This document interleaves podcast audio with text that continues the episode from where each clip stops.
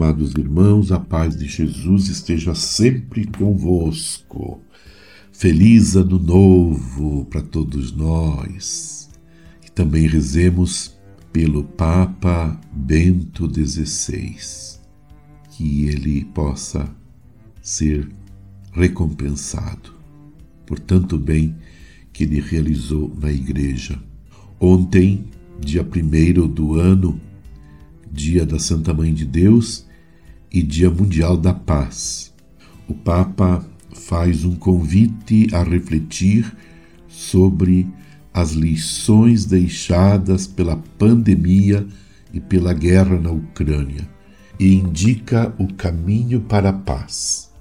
É juntos na fraternidade e solidariedade que construímos a paz garantimos a justiça, superamos os acontecimentos mais dolorosos. É hora de pararmos um pouco para nos interrogar, aprender, crescer e deixar transformar. Este é o convite do Papa Francisco contido na mensagem para o Dia Mundial da Paz de 2023, que nós celebramos no dia 1 de janeiro. O tema escolhido pelo Papa Francisco é Ninguém pode salvar-se sozinho. Juntos recomecemos a partir da Covid-19 para traçar sendas de paz.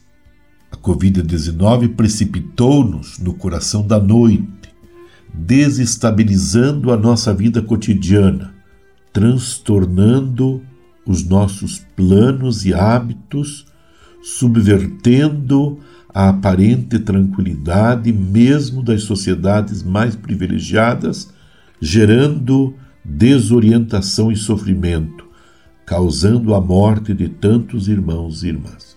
Os efeitos foram de longa duração.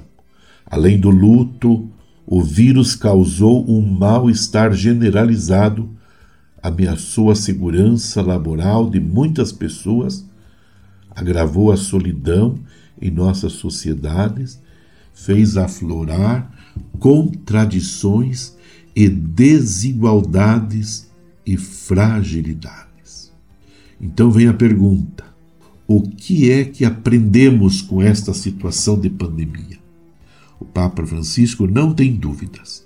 A maior lição que Covid-19 nos deixa em herança é a consciência de que todos precisamos uns dos outros, que o nosso maior tesouro, ainda que o mais frágil, é a fraternidade humana, fundada na filiação divina comum e que ninguém pode salvar-se sozinho. Por conseguinte, é urgente buscar e promover juntos os valores universais que traçam o caminho desta fraternidade humana. Com efeito, é juntos, na fraternidade e solidariedade, que construímos a paz, garantimos a justiça, superamos os acontecimentos mais dolorosos.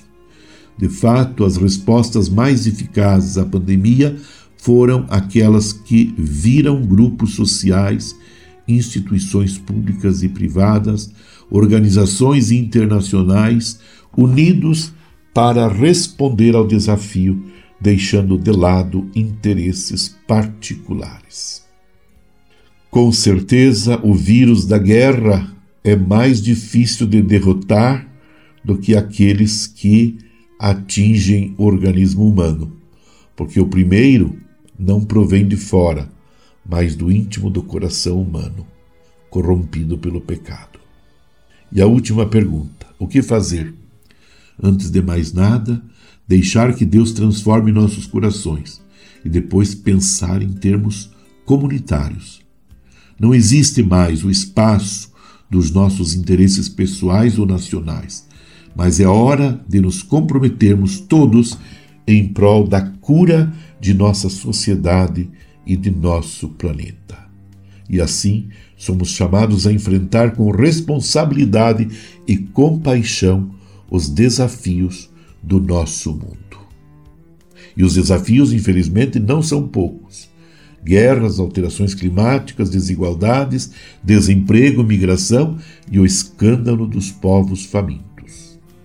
Desejo a todos os homens e mulheres de boa vontade que possam, como artesãos de paz, construir dia após dia um ano feliz.